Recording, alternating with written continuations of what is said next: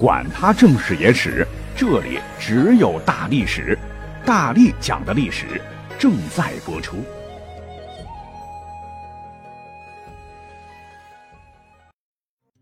大家好，我是大力丸儿。在很多的影视剧里头，都有皇帝给权臣隆重举行加九锡的桥段。那你知道什么是九锡吗？金字旁的“锡”啊，在古代通贝字旁的“赐”字，赐予的“赐”，与其说是九锡，不如叫做九赐，就是赐予九样礼器更准确些。酒乃是至阳至刚、登峰造极之术，这九样东西也是帝王能够给予臣下的最高的礼遇。虽说象征意义大于实际意义，但要是权臣受赐。就代表他们那才是朝中真正说话算数的人，执掌生杀大权。皇帝，呵呵，迟早取而代之。所以加九锡对于没有什么权力的一些皇帝来说，内心是极其不情愿的。只要加了九锡，就预示着自个儿地位不保，不是被逼逊位，就是要被干掉，历史上彻底消失，祖宗基业即将拱手于外人。反正对于权臣来说，加九锡是他们以及他们的子孙通向地位的重要一步，从此江山社稷离他们一步之遥。于是乎，让我们现代人很好奇的是，被无数权力达到巅峰的人念兹在兹的九种礼器，它到底是个什么玩意儿呢？当当当当，答案揭晓，《后汉书·袁绍传》里边讲得清楚：九锡一曰车马，二曰衣服。三曰月献，四曰诸户，五曰纳币，六曰虎贲，士人百人，七曰抚乐，八曰公使，九曰巨唱。这听起来似乎很简单，其实里边大有玄机。首先，这车马那可就不是一般人用得起的，乃为金车大路。金车大路呢，就是以黄金为饰的车，为帝王所乘。那可不是孤零零、锦衣雕龙侍奉的马车，前驾就得六匹高头大马，其后常随五色立车及五色鞍车，又称五十副车，驾四马随行。远观有时叹曰：“金根照耀，以迥晃兮；龙骥腾江，而佩爱奢华。”金根就是锐车也。啊，可以想见，阳光照耀下，金光灿灿，与日月争辉的车架从你身旁驶过，那天子的威严定会让你不自觉地低下头颅以示尊崇。而这个衣服呢，也非天下子民人人所能享有，乃是九五至尊所着的衮冕之服，加上配套的赤系鞋一双，连皇帝本人也不能随便经常的穿。只有在祭天地、宗庙等重大庆典的时候才能穿戴。说起来哈，这一套是有穿有戴，头上顶着呢，就是影视剧里边我们很熟悉的算盘珠子，就是衮冕。可以这么讲哈，影视剧里边展示的那只是个形而已哈，具体的形制应该是圆柱形的帽卷上端呢，覆盖着广一尺二寸、长二尺四寸的铜板，但你不能说是铜板，得称为檐。檐板不是长条形的，得前圆后方啊，象征天圆地方嘛。用皂纱包裹，代表皇帝是替天来管理天下。而岩板前后各有十二流，流白话讲呢，就是算盘珠子的珠子，用五彩丝绳十二根，每根穿五彩玉珠十二颗，每颗间距一寸，垂挂在板子上。那古人觉得十二为成天之数，通过观察。一年的时间内，月亮有十二次的盈亏，古人就觉得代表着日月循环不休啊。天干地支也常用到来指导农桑，又因帝王为九，加上天地人，故而十二串珠子不能多也不能少。除了这些介绍的冠的主体部分，还有其他重要的小部件，您可能就不了解了。比方说，这个棉板左右垂下的。丝线的线绳叫做缨，缨上挂黄玉，垂于两耳之旁，又称作冲耳、色耳。棉板中间呢还横着一条红带，代表天河，也增加了冠动弹的美感。等等吧，反正皇帝戴着这样的礼冠，说实话 是很不舒服的，因为脖子不能乱动哈，要板得很直，一乱动的话，珠子搅在一起，叮叮咣咣的就很滑稽了。那这样的设计呢，无非是希望皇帝能知晓“水至清则无鱼，人至察则无徒”的道理。要明有所不见，聪有所不闻，举大德，赦小过，不应求全责备，而要倾听万民心声，常怀仁德。巴拉巴拉，就是说皇帝你得学好哈。而这个衮服嘞，哎，颜色形式就更为复杂了。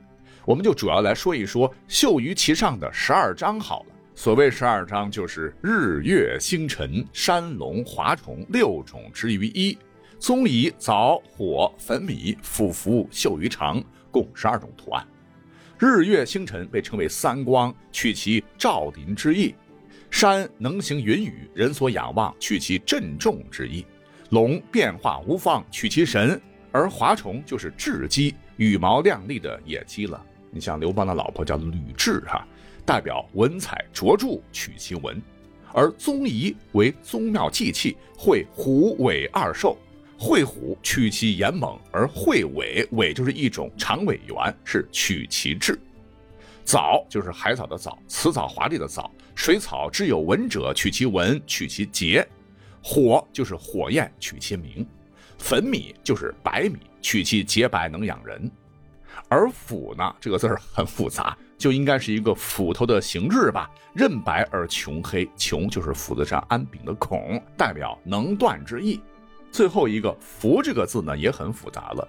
那它的图形呢，就很像繁体字中的亚洲的“亚”，呃，也很像两个自己的“己”，或者是两张“弓”这个字哈相背，然后连在一块儿，取臣民备物向善之意，一取君臣离合去旧之理也。那这十二种图案，我觉得是很抽象的，可古人们，尤其是权臣们，觉得这是能美化王权、具有重大政治意义的图案。呃，总之随他们意就好。再来。月线这是个啥呢？它又称之为月弦。古人吹拉弹唱，音乐细胞很发达，月弦是专门定音校音的器具。而这个朱户比较好理解，就是红漆大门，有首诗嘛，“朱门酒肉臭”嘛。而纳币什么意思？接纳的纳，陛下的陛，陛原本就是皇宫面见天子登殿时的台阶。你看，称皇帝可以称为陛下，陛下就是从这引申的。而纳币就是专门凿的一个台阶，是登升者不露身，相当于 VIP 通道，保护其隐私。虎奔也更好理解吧，原意就是指老虎勇猛般奔走追逐野兽，引申为勇士。虎奔也成为了拱卫京畿的卫士之称。哎，这也是为数不多的以真人来扮演，手持几长矛之类威风凛凛的肉身礼器，大概得三百多人吧。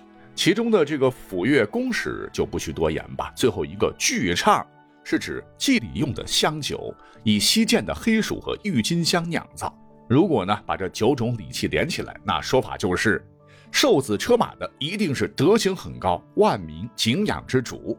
衣帽是代天安万民，月悬所赐者乃是使民和乐之人。诸户则表示民众多，纳币是能尽善者。虎贲为能退恶之人，公使说他能赏罚分明，能征不义之人；而抚乐能诛杀有罪之人。最后一个巨唱是具备孝道亲民之意，毕竟古代那是非常看重孝这一德行的。总之，给了你九锡拜天祭地仪式，仪式感满满的程序走完，你就有了众望所归、以御万民的合法性。那其实呢，这一套啊，都是根据周礼所来的。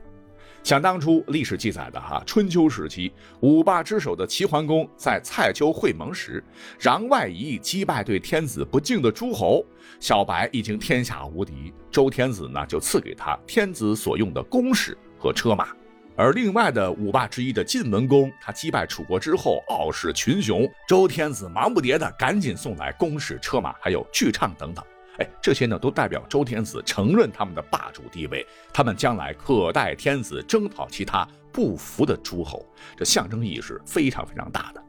但是呢，你会发现哈，历史上这么霸气的人物，当时可没接受九锡，而只是其中的几种罢了。那自从秦始皇创建皇帝称号之后，从秦到西汉，皇帝呢也确实有向居功伟业的大臣武将赏赐酒锡的记载。酒席里的物件呢，也是略有不同，但是臣下没人敢接受，为什么呢？一方面，说不定啊，这是皇帝试探的手段，谁接谁死；而另一方面，呃，当时的这个酒席还没有被污名化，哈，是一种至高无上的荣耀，只要被提名就可荣耀子孙。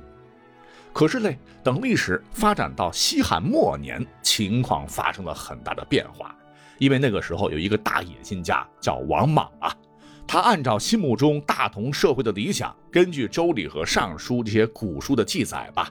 只在一个月内就重新设计、制定并颁布了全天下都要遵守的礼法和礼制，其中大臣受的酒席月绢就换成了归赞，就古代的玉饼酒器。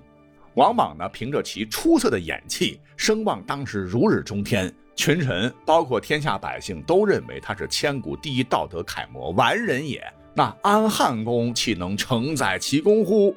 大家就一哄而起啊，请求朝廷加其酒席，予以表彰。当时的太皇太后也没了主意，也就是王莽的姑母王政君是临于前朝，稀里糊涂的就真的亲赐了王莽酒席。这个王莽可没前朝那些王侯将相那么谦虚，直接就答应下来，成为了前无古人的完整接受酒席的权臣。受赐之后呢，就享有了跟皇帝一样的服饰、车马、仪位、祭祀、居所等等特殊礼遇，执掌专杀征伐大权。但不久，哈，已经成了代皇帝的王莽依旧无法满足权力的欲望，在众人拥戴之下，悍然废汉室，建立了新朝。那有了如此的榜样，四百年后汉室衰微，挟天子以令诸侯的曹操也接受了汉献帝的酒席，被封为魏王。他也是历史上继王莽之后第二个受酒席的人物。不过严格算起来，汉献帝按照他的要求是给了他十件礼器，就是前头讲的，最终有月选九样外，剧唱不是美酒吗？又将王莽的归赞，然后保留下来作为剧唱配套的酒具，但是呢，仍称为酒器。当然了，曹操至死没能当成皇帝，可是曹丕最终禅让，建立了曹魏。再随后，吴国孙权也曾被曹魏授予酒席，很快称帝。再再后来，司马懿在诛灭曹爽后被曹魏授予酒席，其子司马昭也被授予酒席啊，那都是狼子野心了哈。最终司马炎称帝了，但是西晋很快就完蛋了哈。白痴皇帝司马衷纵容其媳妇儿贾南风，然后霍霍吧，然后导致八王之乱。他本人呢也被司马伦劫持，然后加封了九级。司马伦立马又矫诏逼其禅位，自称皇帝。等西晋灭亡之后，南北朝开始啊打得一塌糊涂哈。什么宋齐梁陈以及隋唐的开国皇帝，无一都是权臣和大将，是先加了九级之后称帝取而代之的。皇帝是你方唱罢我登场哈，改朝换代固有流程，当时就是清君侧。然后权臣受酒席，然后受禅当皇帝三部曲。至此，原本应该是至高荣誉的酒席，就逐渐变成了篡位的代名词，彻底搞臭了。你像蜀汉时，那个李严曾经力劝诸葛亮接受酒席，但是脑袋很清醒的诸葛亮断然拒绝。他义正言辞地说：“今讨贼未效，知己未达，坐自贵大，非其意也。”若灭魏斩锐，帝还故居，与诸子并生，虽十命可受，况于九耶？可见诸葛亮还是一个比较爱惜羽毛的人。那鉴于历史的经验教训吧，等到五代十国的时候，好不容易建立了大宋，行武出身的赵匡胤、赵光义就利用各种的办法吧，将皇权高度集中起来。后世皇帝也是逐渐加强皇权，相权、将权就被压制了。这加九席、权臣篡位这样的事情就再没发生过。有宋一朝据记载，加九席满共只有两回，而明朝只有一回，那就是燕贼魏忠贤被其阉党上奏请求加九席。直到清朝到雍正建立了军机处，哈，封建皇权专制达到巅峰，加九锡就彻底的在历史上消失了。